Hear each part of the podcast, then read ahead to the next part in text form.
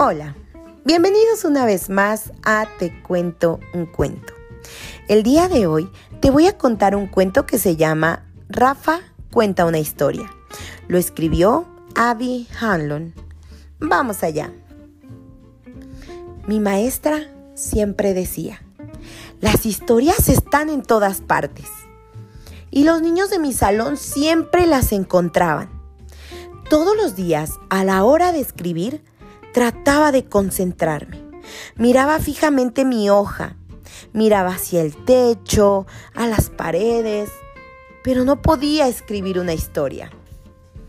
¡Ah! No se me ocurre ninguna historia. Grité. Así que fui a buscar algo más que hacer. Fui al bebedero, vagué por los pasillos, lo intenté todo, incluso ayudar a la señora de la cafetería. Entonces, un día, después de que la maestra me mandara de regreso a mi lugar, le supliqué a Ita que me ayudara. No puedo escribir una historia porque nunca me pasa nada. ¿En serio? dijo ella. Yo he escrito toneladas de historias sobre ti. Ita comenzó a sacar las historias que había escrito y guardado en su banca. Mira esta, dijo. ¿Recuerdas cuando me dejaste cepillarte el pelo? Y esta, ¿te acuerdas de cuando tiraste todos los crayones? Y de la vez que te pintaste las uñas con marcador negro, ¿te acuerdas? Nunca seré un gran escritor como Ita, pensé. ¿Me prestas la engrapadora? le pregunté. Yo era realmente bueno engrapando. Mm, pero todavía no tienes nada que engrapar, dijo Ita. Primero debes escribir historias. Entonces, Ita engrapó todas sus historias juntas. Clic, clic, clic. ¡Wow! exclamó. Este libro ya tiene 13 páginas. Clic, clic, clic, clic, clic. Para escribir una historia, solo mira a tu alrededor, Rafa, dijo Ita. Así que busqué historias por la ventana, en la pecera y dentro de mi banca. Y cuando la maestra no me veía, también la busqué debajo de la banca pero no encontré nada. Cuando me acosté debajo de mi banca, recordé la vez que me eché en el pasto del parque. Cerré los ojos e imaginé que estaba allí, como el día en que un gusano medidor se arrastró por mi rodilla. El sol brillaba sobre mi cara. Entrecerré los ojos, levanté al gusano y lo miré de cerca. Él se retorcía. Y ahí fue cuando la maestra me encontró. ¿De qué se trata tu historia, Rafa? preguntó. Abrí los ojos. Eh, mm, de un gusano medidor.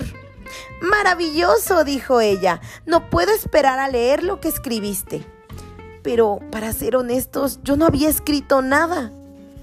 Me senté y traté de escribir sobre el gusano, pero me bloqueé de inmediato. Mm, ¿Te sabes alguna historia de gusanos medidores? Le pregunté a Ita. Ella solo puso los ojos en blanco y continuó escribiendo.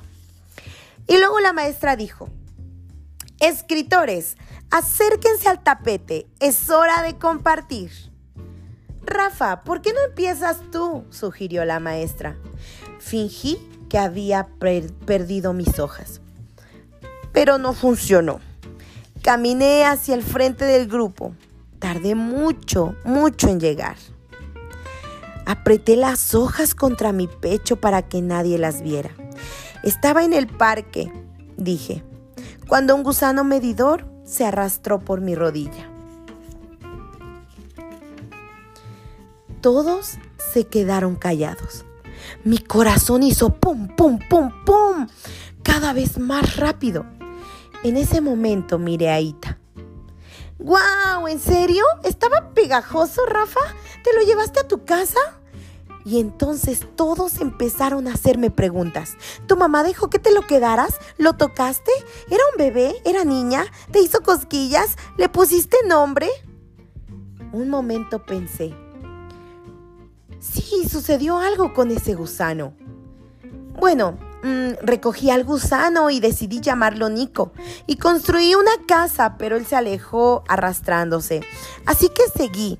Por eso Noté que alguien me, seguía y de repente un bebé Tambaleante y loco agarró a Nico y lo puso en su pañal.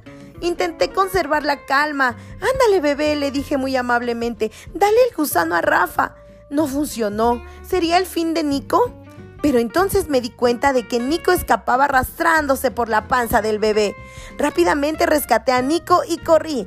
Y pasamos el resto de la tarde juntos, sin hacer nada. Fin. Todos aplaudieron y me echaron porras. Rafa, enséñanos el dibujo del gusano, dijo alguien. Ya no me daba pena, así que lo hice. Les enseñé mi dibujo. Eso sucedió el año pasado. Ahora escribo historias todo el tiempo. Las encuentro en todas partes. Um, creo que este libro está demasiado gordo para engraparlo. Ya no voy a poder. Así que te dejo unos consejos de Rafa para escribir mejor. 1. Ponte cómodo. 2. Está bien pedir ayuda si la necesitas. 3. Siempre puedes escribir acerca de lo que desayunaste. 4. Come mucho chocolate. Y colorín colorado, este cuento se ha acabado. ¿Y tú? ¿Cuentas historias en todo momento? ¿Las escribes? Así como Rafa, que no te dé pena contar las historias, porque las historias las encontramos en nuestra vida cotidiana. Te espero en el siguiente episodio de Te cuento un cuento. Hasta la próxima.